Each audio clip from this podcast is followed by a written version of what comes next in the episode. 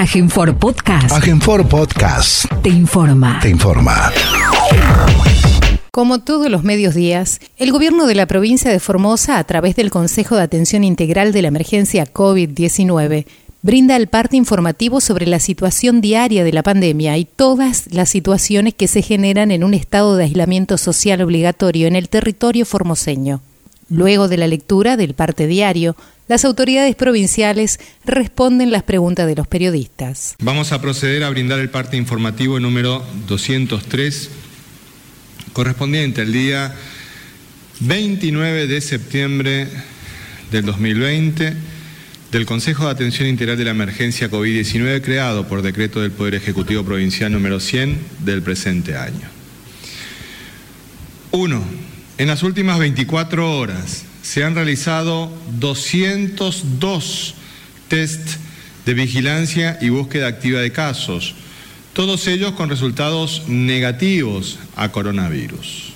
Dos, informamos que en el día de la fecha no se reportan casos sospechosos en base a los criterios del protocolo COVID-19. Tres, los datos acumulados de la provincia el día de hoy son los siguientes. Total de casos diagnosticados 127. Total de casos recuperados 99. Casos activos 18, 16 de ellos asintomáticos. Fallecimientos por coronavirus en la provincia de Formosa, cero. Casos en tránsito con egreso de la provincia, 8. Casos extranjeros importados, 2. Cantidad de test realizados a la fecha, 13.339 con un 0.95% de positividad. 4 los números de las últimas 24 horas relativos a la tarea preventiva que lleva adelante la policía en toda la provincia son los siguientes. Ingresos de camiones de carga, 564. Control en la vía pública, 9.606 personas y 6.862 vehículos. Infracciones, 107 vehículos por restricción de circulación y patente y 429 personas por restricción de circulación y no uso del barbijo. Ingresos irregulares judicializados, 6, más 11 contactos en estudio.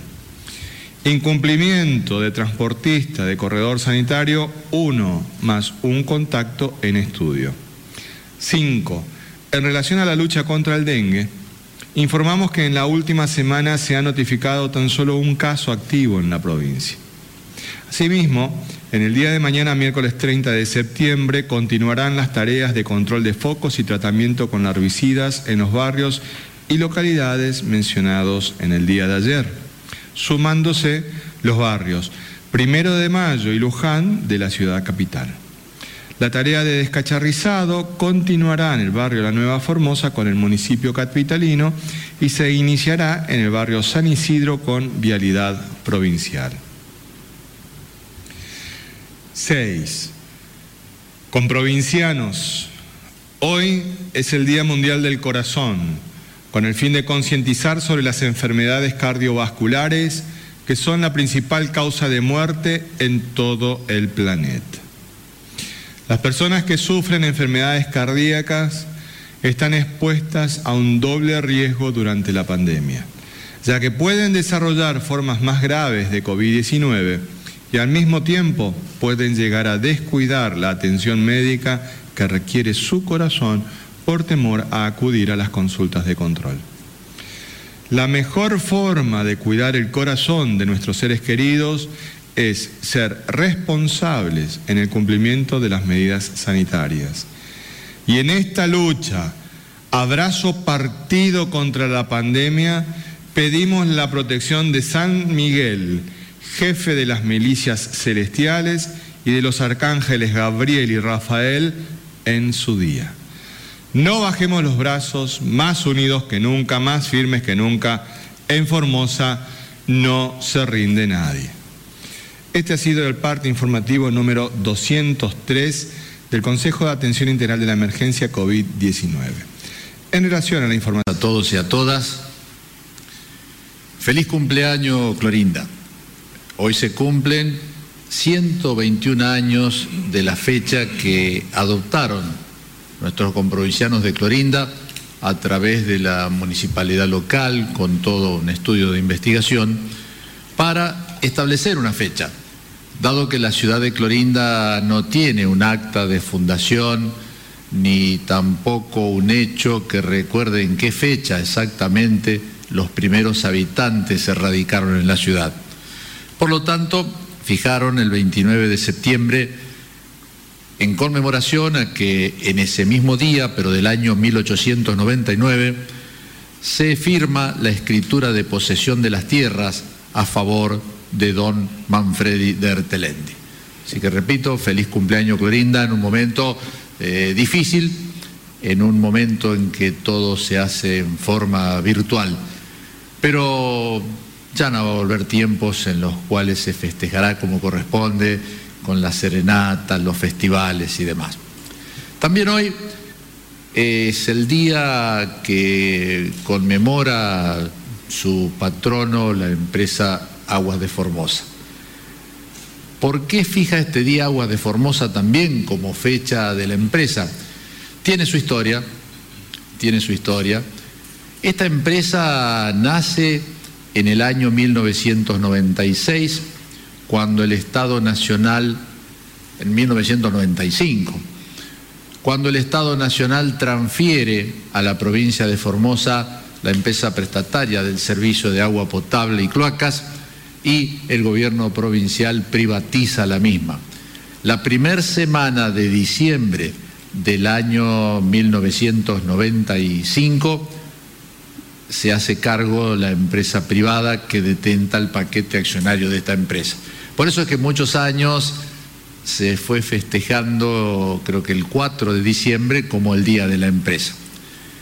Así continúa esa fecha hasta que en el año 2008, como consecuencia de que se estaba próximo también a inaugurar la nueva planta de agua potable de la ciudad de Formosa, construida en el circuito 5 y toda una red de prestación de agua, es decir, esa planta que es del Estado provincial y toda la red era muy superior a la planta, recordemos la planta histórica frente al hospital, y a una red que indudablemente cubría a duras penas las necesidades nuestras porque esa red y esa planta eran de la década del 50 al 60.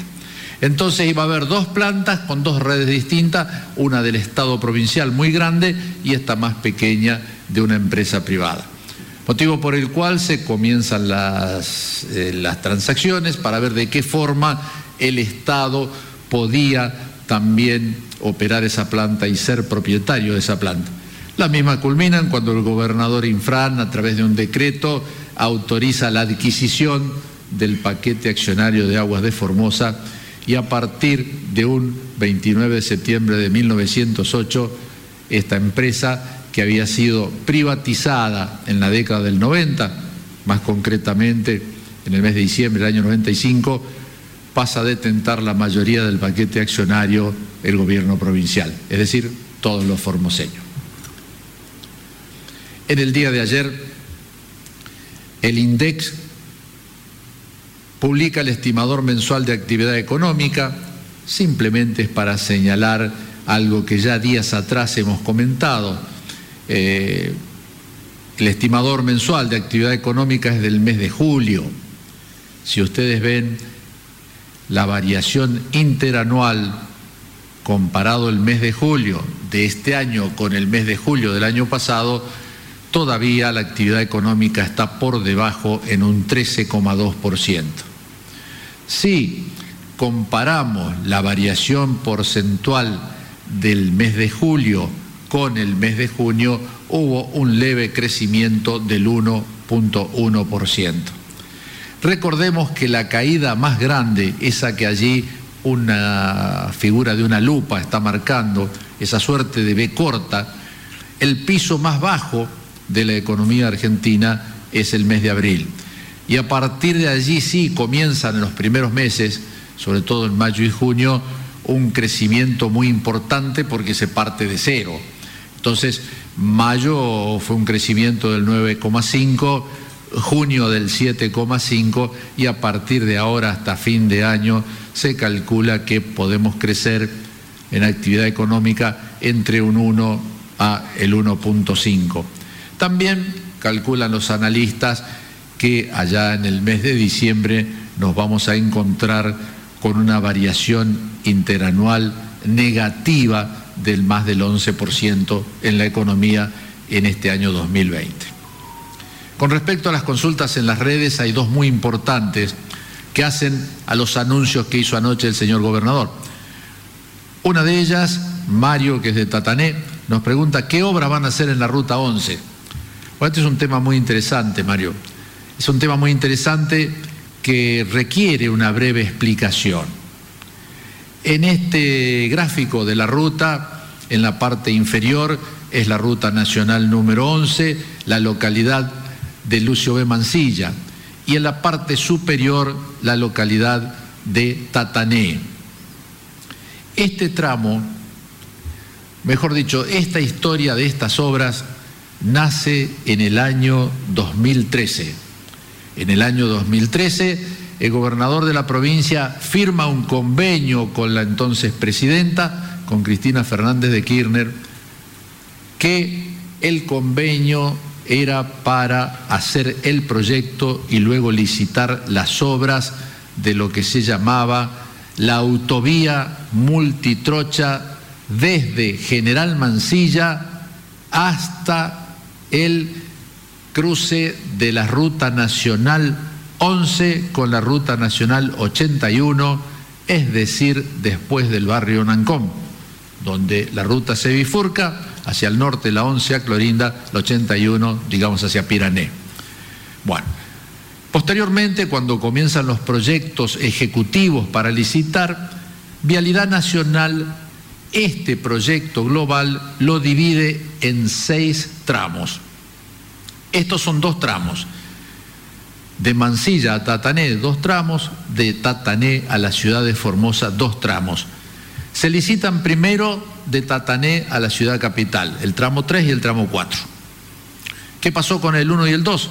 También se lo licita posteriormente y esta obra, la del 1 y el 2, comienzan a ejecutarse en el año 2015, el mismo día que se inauguró el pavimento de la ruta 9 que una la ruta de Onza con Colonia, con Cano, que está frente a la ciudad paraguaya de Pilar. Allí se hizo el pavimento, se inauguró con autoridades de vialidad, autoridades también de la ciudad de Pilar y el gobernador del departamento Ñembucú. Y luego se procedió al acta de inicio de estas obras. Estas obras comenzaron, tuvieron seis o siete certificaciones aprobadas y en el mes de marzo del año 2016, es decir, a los pocos meses de iniciado el nuevo gobierno, paralizan esta obra, con un elegante nombre de neutralización. Sí, se paraliza. Esta obra no tiene financiamiento, no se va a hacer. Perfecto. Allí quedaron hasta anoche, ayer a la tarde, cuando vía Zoom el gobernador de la provincia ya cierra toda la negociación con Vialidad Nacional, la provincia de Formosa, han estado también las empresas que tenían los contratos, el administrador de Vialidad Provincial y el administrador general de Vialidad Nacional firma la aprobación para la realización inmediata de esta obra. Ya está, las empresas están en el lugar, creemos que en un plazo no mayor de 10, 12, 15 días se firmará formalmente el acta de, inicio como corresponde para hacer la certificación de la obra. Pero en síntesis, lo que estuvo paralizado casi cinco años se pone en marcha. Los dos tramos de la autovía multitrocha entre Lucio B. Mansilla y Tatané. De Tatané, que es ahora donde tenemos la parte inferior del gráfico, hacia la ciudad de Formosa hasta la cruz de ingreso, están los otros dos tramos, el tramo 3 y el tramo 4. El tramo 3 va hasta el Reacho o cercanías del Reacho San Hilario y el tramo 4 de allí hasta la cruz. El tramo 3 es el que avanzaba más rápido en el año 2015 porque fue el primero que se licitó.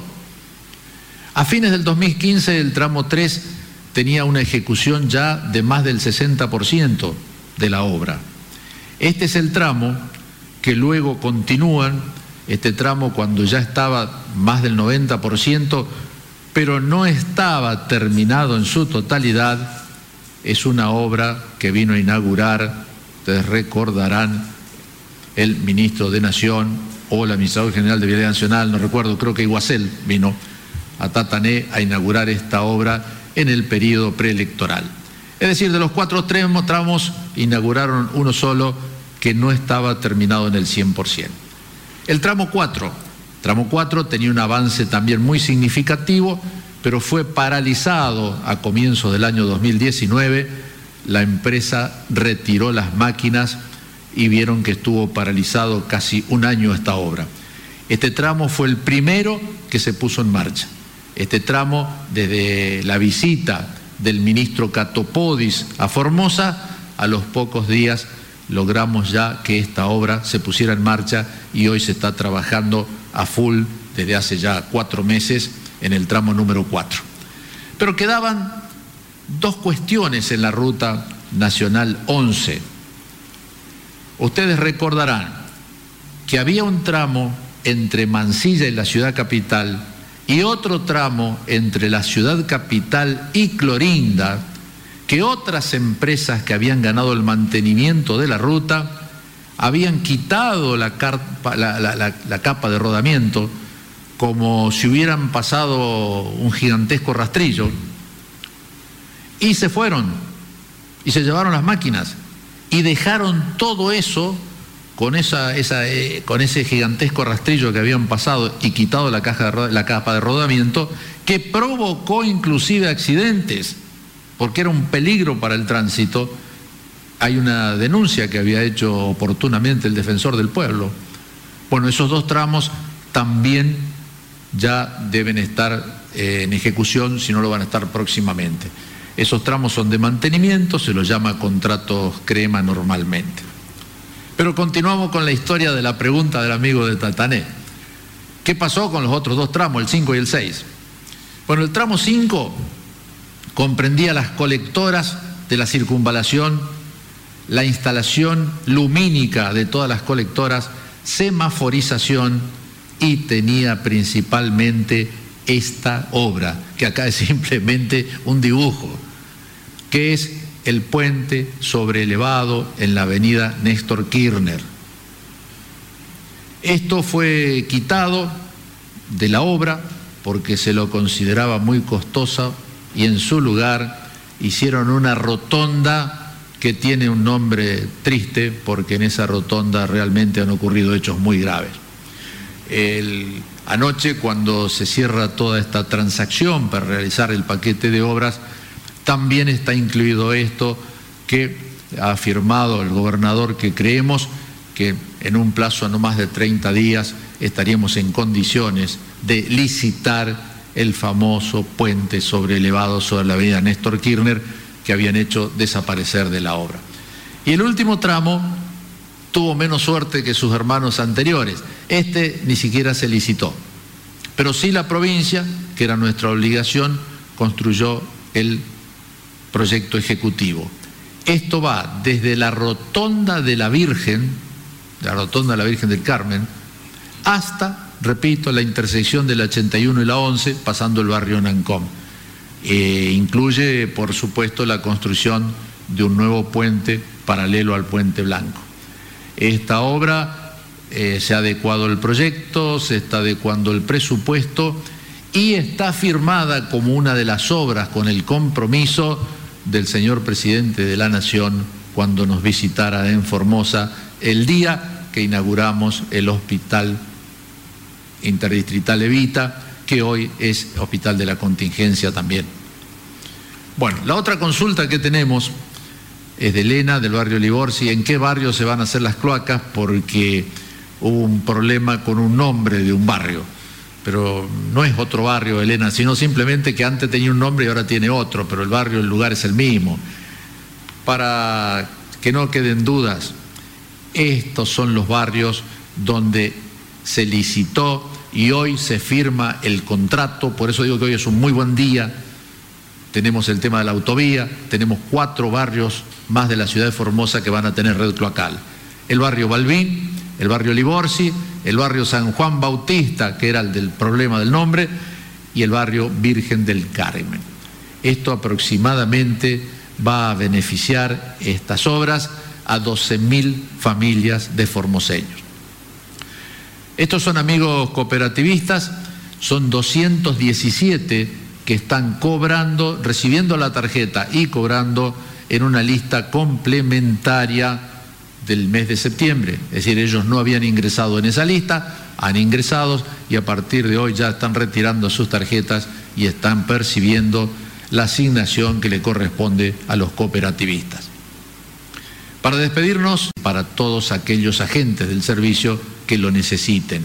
Y a la derecha nos envían del hospital de Tres Lagunas, donde están haciendo también un control desde el hospital hacia aquellos pacientes que pueden presentar algún síntoma que hay que atenderlos en el hospital. Así que nuestro saludo a los amigos del Tres Lagunas y nuestras felicitaciones también a las chicas del programa Fontex que están en diversos barrios de la ciudad capital, pero están en toda la provincia, desde la ciudad capital hasta Ingeniero Juárez, hasta en Vaca Perdida. Hay un taller también de estas características. Entonces, esta ha sido la, fotografía que nos enviaron hoy y siempre nuestro mensaje diario. Usemos siempre el barbijo como lo usan estos comprovincianos, lavémonos las manos periódicamente con agua y jabón, alcohol en gel si tenemos acceso para desinfectarla y mantengamos siempre la distancia social obligatoria en todo momento. Es un mensaje permanente del Consejo de Atención Integral de la Emergencia COVID-19. Gracias, doctor. Siempre hemos señalado que una de las principales atenciones que nosotros tenemos que llevar adelante es la protección de nuestros compañeros y compañeras que están en la primera línea de batalla en esta pandemia. Justamente ahí veíamos cómo nuestro Fontex produce los camisolines y otros elementos de bioseguridad para la protección de estos compañeros y compañeras. Al respecto, nuestra ministra secretaria general del Poder Ejecutivo, la doctora Cecilia Guardia Mendonca nos hablará sobre nuestro personal de salud de la Argentina, de qué manera le está poniendo el cuerpo a esta pandemia. Doctora. Bueno, buen día con provincianos y con provincianas. En un contexto ayer donde tuvimos una información que tenemos más de 700 mil eh, argentinos infectados de coronavirus. En ese contexto queremos analizar cuál es la situación del personal de salud y cuántos resultaron infectados hasta el momento. Sobre todo porque el personal de salud, conjuntamente con el personal de la policía, son responsables de las diferentes fases. En este caso, el personal de salud es el responsable de la fase de mitigación de esta terrible enfermedad. Son nuestros héroes anónimos que luchan cuerpo a cuerpo para mejorar el estado de salud de estos infectados y en muchos casos tratar de salvar las vidas. Así es que tenemos el análisis del impacto del COVID en el personal de salud de la Argentina. Estos datos corresponden al 2 de septiembre. En el inicio de la pandemia, hasta el 2 de septiembre, hubo 34.517 casos confirmados de COVID entre personal de salud, médicos, enfermeros y auxiliares, lo cual a ese momento representaba el 5,9% del total de los contagiados. Y ahí tenemos discriminado por jurisdicciones cuáles son el total de casos confirmados. En ese momento, en la provincia de Buenos Aires teníamos 19.859 personas del área de salud infectadas. En la ciudad autónoma de Buenos Aires, 9.310. En Santa Fe, 746. En la provincia de Entre Ríos, 561. Río Negro, 524. Tucumán, 500. Neuquén, 498. Mendoza, 400. 446 Chaco 379, Salta 349, Córdoba 338 y ahí pueden ver también Santa Cruz, Tierra del Fuego, Jujuy, Chubut, La Rioja, Santiago del Estero y La Pampa. Al día de la fecha, el total de infectados de los trabajadores de salud representa 39.143 personas, pero no tenemos la discriminación por jurisdicción. Este es el valor del 2 de septiembre. ¿Y qué pasaría si nosotros tuviéramos con las tasas de infección personal de salud infectado o tuviéramos los indicadores de otras jurisdicciones? Ahí nos encontramos el caso de si tuviéramos los indicadores de la ciudad autónoma. Tendríamos que lamentar que tendríamos 1.851 personal de salud infectados. O en la provincia de Buenos Aires, 685. Entre Ríos tendríamos 246 personas infectadas del área de salud. Si tuviéramos los indicadores de Santa Fe, tendríamos que tener 127 infectados. O de Tucumán, 180 y Chaco, que está acá al lado nuestro, 192 infectados tendríamos que lamentar. Pero afortunadamente no es nuestra situación. Producto de esta pandemia que nos puso en jaque a todos, tenemos que lamentar también que no solamente han sido golpeadas numerosas familias, más de 17, casi, 100, casi 16 mil familias que han sido golpeadas por los fallecimientos, tenemos que encontrarnos que se han producido al 2 de septiembre, según los datos registrados por la Dirección Nacional de Epidemiología, 131 personas fallecidas pertenecientes al área de salud. Estas personas que fallecieron, fallecieron tratando de salvar la vida de cientos de, de cientos de argentinos en diferentes circunstancias, dando lo mejor de sí. Y acá quiero hacer un parate Muchos de ellos ocurrieron numerosos reclamos en diferentes distritos o en la ciudad autónoma de Buenos Aires, donde los mismos reclamaban que se le entregue material o medidas de bioseguridad. Hoy nuestra situación es diferente. Nosotros tenemos la dicha de decir que en la provincia de Formosa no existe ningún personal del área de salud, ningún trabajador esencial de salud o de la policía que se hubiera infectado. Ninguno ha sido infectado. Y resaltando que el Estado provincial le entrega el material de bioseguridad a todos ellos, confeccionados acá en este caso, como lo contó el ministro Ibáñez, por Fontex y en algunos casos los específicos necesarios para asegurar el 100% de la salud de todos nuestros trabajadores. Hoy tenemos la dicha de decir que en todos los niveles y complejidades del sistema provincial de salud no tenemos infectados de COVID. Y afortunadamente esa es una cuestión que no muchas provincias se pueden dar el lujo de decir. El, el Hospital Interdistrital de la, Contingencia Vita ha atendido hasta el momento a 117 pacientes.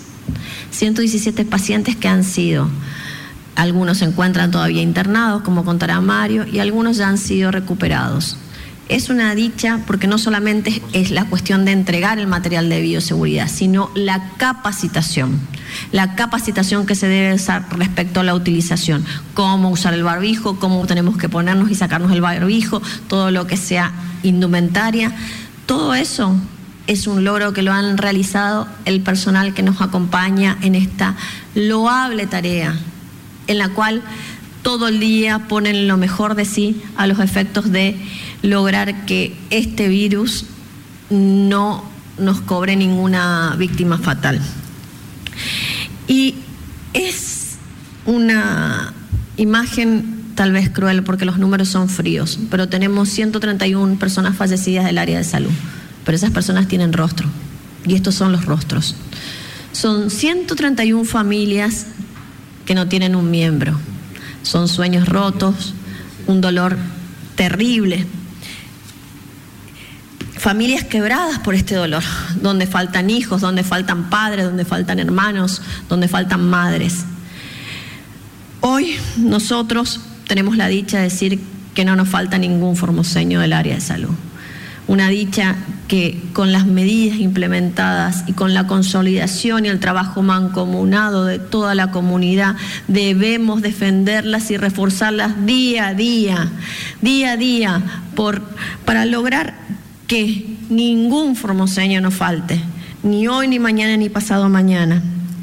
Y hoy, en el Día de los Arcángeles, sabemos que el Arcángel San Rafael significa medicina de Dios y sin lugar a dudas es el médico de los enfermos. Por eso rogamos su santa protección para todos los, todos los argentinos que están atravesando este duro momento de salud, para nuestros internados en el Interdistrital Evita, que los proteja y sobre todo que con su manto protector los tres arcángeles, San Rafael, San Gabriel y mm, San Miguel, nos protejan con su manto protector a todo el territorio provincial y en especial San Rafael a nuestros queridos enfermos. Muchísimas gracias. Gracias, doctora.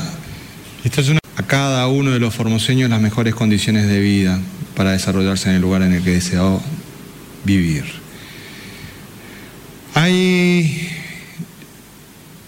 personas que tenemos internadas, tenemos que conocer cuál es la evolución de ellas al respecto, nuestro ministro, todavía no, nuestro médico epidemiólogo,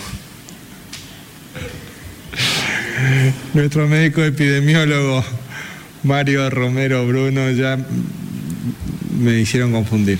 Este, nos brindará el parte respectivo y también nos hablará de un índice que es muy importante, que nosotros brindamos todos los días, pero que es un índice que tiene una trascendencia internacional y es para que los formoseños veamos en qué lugar estamos ubicados en cuanto al combate al coronavirus. Doctor. Bien, eh, comentándoles entonces de los pacientes que están actualmente internados en el Hospital Interdigital Evita, como decía el parte, son 18, de los cuales únicamente dos tienen síntomas leves, 16 están evolucionando bien. En total de los 127 diagnosticados en la provincia, fueron 99 los recuperados hasta la fecha. Esperamos que estas personas que están internadas sigan por ese mismo, ese mismo camino. Así que es importante seguir con los controles que se le vienen realizando a cada uno de ellos. Por otra parte, comentarles un poco un artículo que salió recientemente en un medio y que habla de datos oficiales del Ministerio de Salud de la Nación, que es con respecto a las estrategias que tiene el, país y el, mundo para poder frenar esta, esta pandemia. Ahora estamos presenciando una segunda ola en todo lo que es el, norte del mundo, digamos así, en los países europeos. En varios lugares se está dando una ola creciente de casos como está ocurriendo en países como España, eh, Alemania, Francia, Inglaterra, eh, Rusia. Y esto lo estamos viendo en medio de una temporada otoñal para ellos, primaveral para nosotros. Entonces, ¿cuáles son las estrategias hoy que tenemos para poder seguir combatiendo, combatiendo este virus? Una de las estrategias justamente habla de los testeos, de poder identificar rápidamente los casos positivos, sabemos que muchos de ellos son asintomáticos, esas personas que son diagnosticadas tienen que ser aisladas durante el tiempo que corresponda, 14 días, porque es el tiempo que pueden seguir todavía manteniendo el virus, si bien por ahí hay reportes que indican unos días menos, pero es el tiempo prudencial establecido por ahora para que una persona tenga un control eh, estricto y pueda entonces después volver a través a sus actividades normales, pero ante eso nosotros lo que hemos instalado justamente son dos hisopados negativos para que la persona estemos segura que no tenga el virus. Entonces, el diagnóstico, el aislamiento, son dos estrategias fundamentales hoy día para poder establecer eso. Y con respecto a, este, a, este, a estos estudios que se vienen realizando en la Argentina, el Ministerio de Salud de la Nación viene realizando testeos que van constantemente en aumento a medida que pasa justamente la cantidad de casos que está habiendo. Y este es un reporte de los últimos, de los últimos 14, desde abril hasta la fecha, cómo ha ido incrementándose la cantidad de testeos. Justamente vemos la curva en ascenso. ¿Y cuántos de esos testeos son positivos? De 15.000 a 21.000 testeos diarios que se viene realizando en, las, últimas, fechas, está dando, en el último caso, el 55% de los testeos que se vienen realizando en Argentina son positivos. La mitad de los testeos que se vienen realizando en la Argentina son positivos. El promedio durante los últimos dos semanas es el 44% es, más o menos tirar casi la moneda, ¿no? Tiramos una moneda y vemos quién le da positivo y a, quién no. Ahora es suficiente esa cantidad de testeos para poder frenar este, este virus, para poder aislar a las personas, diagnosticándolas tempranamente. La Organización Mundial de la Salud reconoce que es aceptable un 10% de los testeos para que se pueda ir controlando esta, esta pandemia. O sea que uno de cada 10 sea diagnosticado positivo. Eso quiere decir que estamos haciendo un número insuficiente de casos para poder aislarlos. Se nos están escapando muchos pacientes que no estamos diagnosticando. Los pacientes que no estamos diagnosticando están contagiando. Entonces, por lo tanto, esto es predecible de que va a seguir manteniéndose en niveles altos hasta que no alcancemos una cantidad de testeos segura. Decíamos que un 10% para la OMS es aceptable. En realidad lo, ideal sería menos que sea menos del 5% de los testeos. De cada 100 únicamente sean positivos 5. Entonces teníamos que estar testeando más de 100.000. Por hoy, más de 100.000 eh, test por día para poder tener medianamente controlada y diagnosticada esta situación. ¿Cuántos testeos hicimos nosotros eh, en Formosa en lo que va de, esta pandemia? 13.339. Eso corresponde al 0,97% de positividad. O sea, es menos del 1% de lo que estamos testeando en lo que va de la pandemia. Y eso nos muestra justamente esta búsqueda activa que estamos realizando en distintos lugares cuando se presenta un caso, personas asintomáticas que estamos testeando, todos los ingresos estamos testeando. Eso nos, muestra justamente una de las estrategias que está teniendo la provincia para poder diagnosticar tempranamente y aislar los casos. A esas estrategias que nos, nos responden a la pregunta por qué Formosa tiene un estado sanitario como el actual, donde no tenemos, como recién mencionaba la ministra, personal de salud enfermo o contagiado, no tenemos ningún muerto, donde la cantidad de casos la tenemos controlada. ¿A qué se debe este estado sanitario que estamos teniendo, que tampoco hay circulación viral eh, en distintas localidades, que podamos eh, estar lamentando? Y se debe justamente a esto, a una vez esta cantidad de testeo que se debe justamente a un trabajo del personal de salud, un trabajo activo que se viene realizando con el Hospital Alta Complejidad, el Laboratorio de Biología Molecular, que viene haciendo estos, estos estudios diariamente. Y además de esto se debe fundamentalmente a un Estado presente, un Estado que está marcando claramente cuál es el objetivo que tenemos entre todos de cuidar nuestra salud. En estas decisiones que se ha tomado desde el principio son las que tenemos que seguir manteniendo. Y fundamentalmente acá es importante la participación comunitaria en todas las cosas que estamos proponiendo para cuidar nuestra salud. La participación comunitaria que tiene que ver fundamentalmente con esto, con muchas veces el, darle la alerta cuando alguien no, cumple un protocolo, cuando aparece algún desvío en las rutas asignadas para, camioneros, personas que ingresan eh, por, lugares eh, no, habilitados, personas de ingreso irregular en la provincia que son detectadas por la comunidad y dan el alerta. Esta participación comunitaria también es parte de estos resultados. Así que fundamentalmente tenemos que seguir fuertes, firmes en estas decisiones de cuidar nuestra salud por sobre todo.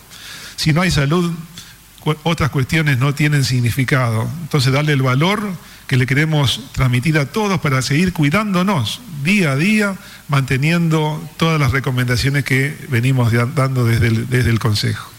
Muchas gracias, doctor. Quiero Buenos días, Alejandro Richard para LR8 Radio Nacional Formosa y LR20 Radio Nacional Las Lomitas. En la jornada de ayer se había anunciado el último caso positivo de, esta chica de 23 años, hija de uno de los positivos también que había dado anteriormente. Y mm, se estaba en estudio la cantidad de contactos que habría tenido. Pasadas 24 horas, ¿qué, qué se pudo investigar? Gracias. Bueno, sobre esto ya se han identificado algunos contactos cercanos, estrechos de esta persona que están en aislamiento. Hasta ahora no tenemos resultados positivos, porque si no lo hubiéramos informado inmediatamente, como lo solemos hacer. Así que por, lo pronto se sigue en la búsqueda y rastreo de casos. Entonces, hoy en la, en la ciudad de Clorinda se están realizando justamente nuevos hisopados, nuevas búsquedas de casos. Y esto es lo que nos va a permitir, como recién mencionamos, que la cantidad de testeos que se realicen es para identificar rápidamente el caso de alguna persona que pudiera estar contagiada y poder aislarla. Y estas son las medidas que vamos a seguir realizando en la ciudad de Clorinda. Eso es otra, me está diciendo recordando el, ministro González también, las personas que se consideran que pudieran haber estado en una situación de riesgo, de contacto con alguna de las personas, que nosotros no le podemos dar eh, el nombre, el apellido, identificarlas públicamente, pero bueno, más o menos uno no puede saber quién, quiénes pudieran ser. En caso que exista alguna duda, que se acerquen al hospital o que llamen al 107 para cualquier duda que tengan y entonces rápidamente se le podrán hacer los estudios también. Siguiente pregunta, por favor. Muy buenos días, Hernán Salinas para el Diario de la Mañana y Radio Viva 102.3. La consulta a quien corresponda. Durante este último fin de semana los pescadores eh, realizaron una manifestación pidiendo la habilitación de la pesca deportiva de costa, que es uno de los reclamos más recurrentes de la gente eh, si ven este consejo viable esta medida o si hay algún impedimento para no habilitarlo. Muchas gracias. Antes de ir a la pregunta, yo quedé pendiente con usted respecto de una consulta que hizo el día de ayer y que le expresamos de que hoy vamos a dar información al respecto. El análisis que hizo el Consejo de la situación epidemiológica de Clorinda nos llevó a que habilitemos ya en Clorinda un centro de alojamiento preventivo para los casos en los que sea necesario trabajar en situaciones de aislamiento. En este momento nosotros ya tenemos uno, funciona en lo que es el residencial 12 de octubre, ahí eh, ya hemos tomado eh, posesión del lugar y ya tenemos una persona haciendo un aislamiento en ese, en ese lugar. Pero además de eso, recordarán ustedes que al, principio de estos tiempos, cuando empezábamos a caminar juntos esta experiencia de vivir en un mundo con una pandemia, muchísimas instituciones de manera absolutamente altruista nos ofrecieron, al contrario de otras, sus instalaciones para que la tuviéramos en consideración para la situación, cuando la situación lo ameritaba. Una de esas instituciones fue el Club Argentinos del Norte de Clorinda, club este, atlético y social argentinos del norte tienen unas instalaciones magníficas que fueron inauguradas por el gobernador de la provincia. Es un estadio cubierto con una cancha hermosa, es, es amplio. Y ya en el día de ayer estuvimos con sus autoridades. Esto fue, el ofrecimiento lo hicieron el 14 de mayo y nosotros agradecimos públicamente, recordarán ustedes, en el parte de el, no recuerdo, pero que fue en, mayo, el parte del, este, del 19 de mayo, agradecimos a la actitud de la dirigencia y de los socios del Club Argentinos del Norte. El día de ayer estuvimos con ellos trabajando en el lugar, vamos a estar en unos, estimamos, 10, 12, 15 días a más tardar en organizar un centro como el Estadio Cincuentenario, en el que vamos a tener, estimamos, entre este, 110 y 120 camas, tiene una, cancha muy, muy amplia y también tiene unas instalaciones en la planta alta de la sede social que también nos las han ofrecido eh, los dirigentes y los socios del club atlético y social argentinos del norte, quienes tenemos que poner en resalto. Que en los momentos difíciles a los formoseños nos nace la solidaridad. Por eso no entendemos algunas actitudes de algún, de algún sector en el que eh, han expresado su negativa que podamos abrir en algún lugar un centro de alojamiento preventivo para poder atender a los comprovincianos que tienen que venir a la provincia. La verdad es que no podemos entender tanta miseria, tanta ruindad de esas personas que han llevado a incluso a hacer manifestaciones eh, para evitar esta situación. La verdad, no, no, no lo entendemos. La verdad, no lo entendemos.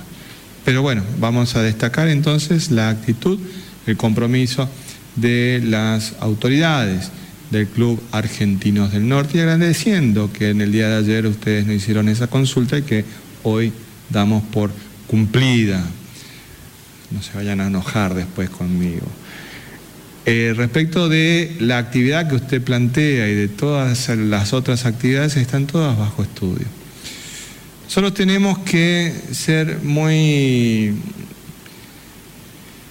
Tenemos que mirar todo el escenario, no podemos mirar estrictamente lo que yo quiero hacer. Lo que yo quiero hacer tiene que estar en función de cómo están llevándose todas las situaciones contextuales y locales. Muchas veces se enojan porque dicen que yo cuando yo contesto digo cosas inconexas y me lo escriben y no importa. Las cuestiones nosotros las vamos a hacer muy sinceros. Hay algún político por ahí que en la, película, en la, política chiquita sale a decir que, que nosotros gozamos más o menos con la cuarentena.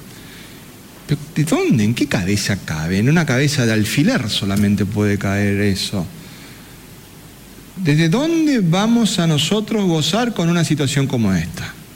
Pero qué mente perversa. ¿Ustedes no se acuerdan acaso de esas, de esas tapas patéticas que hacía la revista Noticias cuando estaban en plena campaña este, en contra de, la presidenta Cristina, y eran eh, tapas patéticas.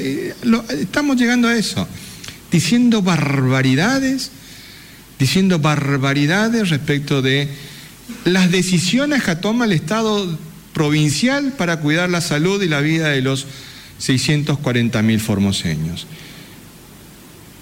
Nosotros tenemos que tomar conciencia que estamos en medio de una pandemia.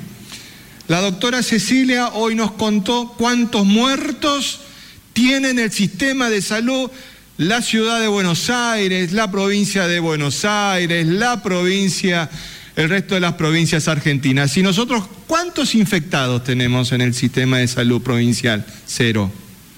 Cero. ¿Cuántos muertos tenemos nosotros en el sistema de seguridad? Cero. Entonces tomemos conciencia, valoremos eso y defendamos lo que tenemos. Defendamos lo que tenemos. Pero mientras tanto, generemos los hábitos. No estamos generando los hábitos, porque nosotros hablamos mucho de que cuándo vamos a liberar esto, cuándo vamos a liberar lo otro, y vos ves a las personas que no usan barbijo todavía en la vía pública y los ves, no es que no los ves. ¿eh? No es que no los ves. Ya sé que se van a enojar conmigo, y conmigo se tienen que enojar los, pescadores, los que quieren ir a jugar al fútbol. cuidemos lo que tenemos y vamos a ir viendo juntos de qué manera vamos a ir avanzando en este tema. No podemos arriesgar todo lo que estamos consiguiendo juntos. Nosotros, el gobernador, ni la mesa, ni, ni, el Consejo de Atención Integral de la, de la Emergencia toma las decisiones basadas en estadísticas. No estamos tomando las decisiones trascendentes en materia sanitaria fundado en lo que pueda decir Facebook como salió a decir una, un, medio digital. Ahora piensan de que porque publicaron eso este, nosotros tomamos una decisión. No, pues. Las decisiones se toman porque hay un fundamento científico para hacerlo. ¿Y ustedes piensan de que no es doloroso tener que decirle a un hijo que no? Bueno, lo mismo sentimos en este momento cuando le manifestamos. Vamos a ver cuando lo hacemos. El papel resiste cualquier cosa. Los protocolos que presentan son fantásticos. Pero cuando implementamos los protocolos tenemos que ver de qué manera los ejecutamos y los cumplimos. Y somos conscientes que no. Si los mismos medios digitales que nos piden la apertura después levantan fotos de cómo los supermercados no cumplen los protocolos. Y se levantan fotos, ustedes lo ven. Yo también miro los medios digitales, además de los de medios en papel. Si no, vamos a llegar al punto en el que por más que se enojen, lo vamos a seguir diciendo, en que van a continuar con la estrategia judicial, de plantearnos las cuestiones que son de política sanitaria judicialmente. E insistimos, el virus no entiende de leyes jurídicas, entiende estas cosas. Y si no, vamos a caer de nuevo en el estatuto legal del contagio. No le gusta y lo siento. No le gusta que le diga estatuto legal del contagio y lo siento. Es como a mí me nace llamarlo. Y di el 21 de septiembre la explicación de por qué esto que fue el fallo del juez subrogante, autodenominado humilde juez de frontera, pues lo dice en forma expresa, espero que lo hayan leído, y que van a decir que no tiene nada que ver con, todo tiene que ver con todo, ¿saben? Todo tiene que ver con todo. Y es el estatuto legal del contagio. Entonces, trabajemos juntos, veamos, juntos vamos a poder ir avanzando en la medida en que podamos cuidar la salud y la vida de todos. No podemos poner en riesgo todo lo que hemos logrado juntos hasta este momento por estas situaciones. Siguiente pregunta, por favor. ¿Qué tal? Buen día, buen día doctora, buen día doctores. Eh, para el doctor Mario Romero Bruno, el ministro González algunos días atrás contaba que había personas que tenían el permiso de ingreso, pero eh, obviamente hay que presentar el PCR negativo, tenían, digamos, positivo, habría que esperar algunos días hasta que obviamente se le dé de alta eh, o presentar certificado que ya están, digamos, bien. Eh, pero en este caso, estas personas que ingresan ya, que tuvieron coronavirus y que tienen habilitado para ingresar a Formosa, ¿tienen que realizar la cuarentena también? ¿Tienen que hacerse los sopados? O, pongamos el ejemplo, un mes atrás también que hay personas que ya tuvieron coronavirus que son formoseños que están en nuestra provincia, doctor, o implica un riesgo también que no realicen la cuarentena. Muchas gracias. Bueno, justamente uno de los requisitos también de mayor seguridad que hemos implementado es el hisopado previo al ingreso, con 72 horas de anticipación. Eso también, y gracias a eso también hemos diagnosticado algunos casos que dieron positivo fuera de la provincia. Lo que solicitamos es, primero ese requisito que sea negativo. La persona que, tiene el, el, hisopado negativo, al ingreso se le vuelve a realizar un hisopado, habitualmente entre segundo o tercer día, cosa de cubrir un periodo de ventana que le llamamos que habiendo tenido contacto con el virus todavía no se puede detectar con, con el estudio de PCR entonces esperamos esos días para que nos dé una mayor seguridad. Igualmente, recordamos, son 14 días de alojamiento a cualquier persona que ingrese con hisopado negativo. Y antes del alta se le hace otro hisopado para verificar también de que esa persona no haya tenido un virus que pueda estar transmitiendo a la comunidad. Entonces nos da un, margen de, de una seguridad del 100%, diría.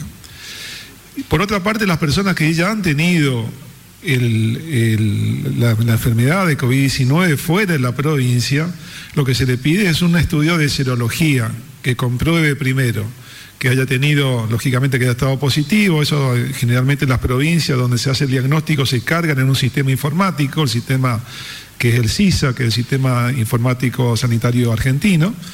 Entonces se detecta la persona que ha sido cargada por, algún laboratorio público o privado aparece que es positiva y después para confirmar de que es negativo también un estudio de PCR y una serología que justamente demuestra que esa persona tuvo contacto con el virus, como vimos ayer en la curva, que habitualmente tiene que ser IgG positivo. IgG positivo. Esa persona que demuestra entonces con los estudios que ha sido, que ha tenido el virus, que está curada, al ingreso se, verifican también el resultado de la PCR negativa, de la, la, serología positiva, y esa persona puede ir a su casa sin realizar una cuarentena. Si me permiten, nosotros queremos ser siempre muy precisos en lo que decimos, ¿no es cierto? Y no es que el doctor González dijo, nosotros somos meramente los voceros del Consejo de Atención Integral de la Emergencia. Quien resolvió esta cuestión fue el Consejo de Atención Integral de la Emergencia en su resolución del día 16 de septiembre. En el artículo 1 dice, dispóngase a partir de la fecha la prioridad para el ingreso a la provincia de toda persona que, habiendo solicitado su ingreso, acredite haber sido diagnosticada de COVID-19 por un estudio de PCR positivo o presente análisis serológicos de IgG positivo para coronavirus, además de haber sido cargado su caso en el Sistema Integrado de Información Sanitaria Argentina. Asimismo, se mantiene vigente para todos los casos que solicitan el ingreso a la provincia de Formosa el análisis de PCR negativo previo. Artículo segundo. Dispóngase que las personas mencionadas en el artículo precedente, una vez ingresadas a nuestro territorio, deberán estar en aislamiento en un centro de alojamiento preventivo mientras se realicen los estudios de laboratorios correspondientes que acrediten la imposibilidad de contagio. Es decir, una vez que nosotros chequeamos la información brindada por el sistema integrado argentino, el sistema integrado sanitario argentino, el CISA, y verificado por nuestro laboratorio la situación, la persona va a, salir. De hecho, ya hay algunas que están haciendo ese, ese trámite. Siguiente pregunta, por favor. Buen día, Blasich Ángel, Diario Norte Formosa. Doctor Bruno, es para preguntarle sobre la ivermectina, porque la gente por ahí, como consume mucha información en las redes sociales, para que usted nos pueda explicar qué es y si funciona para el COVID-19. Gracias. Bueno, efectivamente, hay muchos comentarios sobre, sobre el uso de la ivermectina en las redes.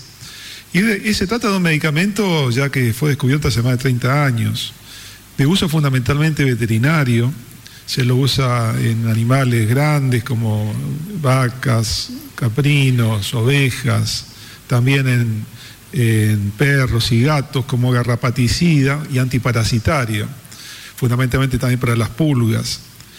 Entonces, es un medicamento antiparasitario que tenía poco uso eh, hasta hace poco tiempo en humanos. Se lo usaba así también para, en algunos casos como antiparasitario, como pediculicida, como para la sarna. Eh, y también en, forma local como una crema para, para la rosácea, para una, también otro parásito que se llama filariasis en otros lugares del mundo. Entonces es un medicamento de, uso conocido más para uso veterinario. Ahora, ¿qué pasó? En abril, en abril de este año, hubo un estudio en Australia que demostró in vitro, ¿qué quiere decir? En un tubo de ensayo, en un laboratorio, que este medicamento podía tener un efecto de disminuir la cantidad de virus, de, de lo que se llama replicación viral. Ese estudio después no fue corroborado por otros estudios, inclusive la OMS cuando hizo una, un trabajo presentando varios, varios medicamentos, entre esos ustedes recuerdan el uso de la cloroquina, también que fue muy, muy llamado a, los comentarios, inclusive a la publicitación de, del uso. Después, en un estudio que se llama Solidaridad, la ivermectina no fue incluida dentro de este estudio por la OMS. Sin embargo, recientemente hubo un, una presentación de un trabajo científico en, en Argentina, hecho por, eh, por un centro de investigación de, de, Tandil, otro del Instituto de Enfermedades Tropicales de Salta, en cofinanciamiento con un laboratorio, eh, un laboratorio farmacéutico, presentaron un proyecto por un valor de 6 millones de pesos eh, en ese trabajo, que fue autorizado por el ANMAT donde se incluyeron a 45 personas en ese, en ese trabajo y que recientemente fue justamente lo que llamó a estos comentarios en las redes de que se publicitó este trabajo. Esas 45 personas, a 30 se le dio ivermectina en una dosis cuatro veces mayor, de tres a cuatro veces mayor a la dosis habitual. y al resto, a las 15 personas, no. En este pequeño estudio, en este pequeño estudio, se vio algún efecto de disminución de la replicación viral en estas personas en estadios tempranos de la enfermedad. Ahora bien, es un medicamento que no está avalado por, primero por los organismos internacionales, uno de los más principalmente la FDA de Estados Unidos, el CDC, que es el Centro de Enfermedades de Estados Unidos, el ANMAT en Argentina tampoco lo autoriza para uso y está en una etapa preliminar de, ¿qué quiere decir? de investigación. Esto nos hace recordar de que si uno a veces escucha o ve en la ansiedad que tiene, porque inclusive se lo publicita como hasta preventivo para personal de salud, lo pueda usar sin tener la seguridad que requieren los estudios para poder realmente eh, producir el efecto deseado y no algún otro efecto colateral que puede ser muy dañino. Esto eh, recuerdan ustedes dióxido, el dióxido de cloro, también publicitado por muchos medios y que ha producido la muerte de un niño. Entonces en esto tenemos que ser primero prudentes si bien uno espera el medicamento, la panacea, que ojalá, como dice su nombre de uso de origen griego, sea un medicamento que nos, nos cure todas las enfermedades y nos prolongue la vida, todavía no existe en el mundo el medicamento que pueda realmente ser recomendado y efectivo para tratar esta enfermedad. Lógicamente que lo deseamos, deseamos que prosperen los trabajos de investigación y que se descubra el medicamento que cure esta enfermedad y la vacuna que lo prevenga. Pero hoy, por lo pronto, la ivermectina está en una fase de experimentación. Entonces, si bien es un medicamento que se usa eh, veterinaria, la recomendación es no experimentemos nosotros con nuestro cuerpo haciendo utilización de algo que después nos puede producir un daño. Esperemos resultados definitorios. Gracias, doctor. Nosotros agradecemos la presencia de todos y de todas, como todos los días en esta